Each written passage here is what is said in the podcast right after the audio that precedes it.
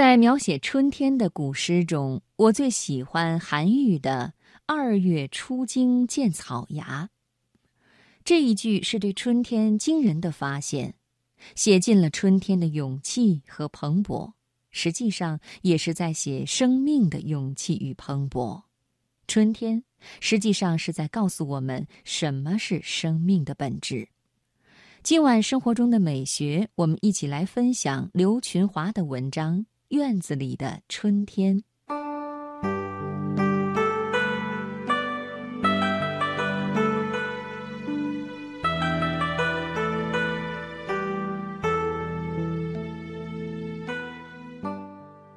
说啥也不会遗忘这个院子，四四方方的土墙屋，背靠一面百米高的青山。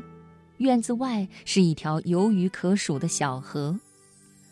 院子内木栅栏圈了三四分平地，坪上有一棵杏，一棵梨，一棵桃，花草也不少，有彼岸花，有芦荟，有野兰。春天来到院子的时候，桃花便光着枝头先孕育花苞。一簇一簇的花苞长到有玉米粒儿那么大的时候，它会在一束阳光中不经意地绽放了。自然，这个时间的杏树、梨树也不甘示弱，开得粉红一堆或雪白一片。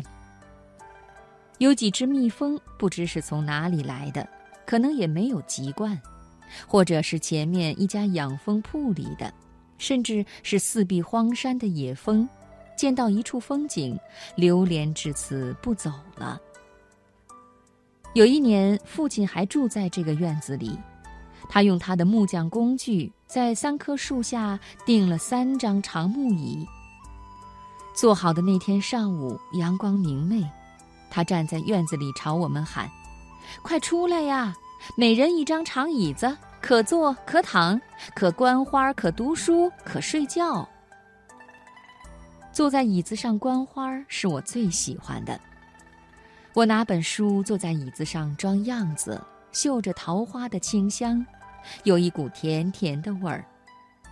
有时这些花儿羞涩的像邻居的小女孩，被一只小鸟惊了，倏地掩面飞红了；有时又像村里的小男孩，滚落一半花儿在树叶上，跳一跳，踩一踩。顽皮极了。再仔细去看桃花的花蕊，真像桃树的眼睛，长长的睫毛在微风中不断的眨呀眨，水灵灵的。母亲说桃花蕊像我的酒窝，这时我就美得高声大叫，在院子里奔跑，在椅子上爬上爬下。能安静下来，大多是散学后。老师布置了不少作业，必须完成。当时阳光稍偏西，从木栅栏上落下来，拉了一条长长的影子。春阳很柔和，很暖，像一只猫的爪子在挠我的身子。我索性脱下一件冬天的罩衣，趴在椅子上写字。其实，真要静下心来也不容易，像梨树上的那只雀儿。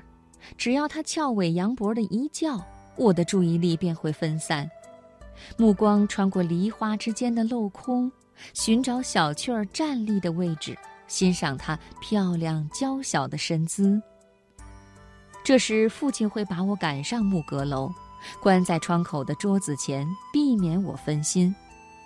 但只要外面的鸟还在叫，我还是会从窗口探出窥视的小脑袋。春天来到院子里，院子就变了样儿。枯黄的土墙上，好像也有了一点一点的绿色，那是一株野草的嫩芽，在风的滋润下摇曳动人。门前的河和背后的山似乎也生动起来，那些浸透了墨汁的青衣，浅浅的透出雨水的鲜亮。又嫩嫩的，杵着水灵灵的赤脚，丈量着时光的温暖。母亲对春天的欣喜，莫过于丰富了简单的菜肴。他把一只只粉红的桃花摘下来，漂洗后和猪肉一起文火焖炖，变成了一道香气满溢的桃花肉汤。桃花肉汤有桃花的鲜香，也有肉的浓郁。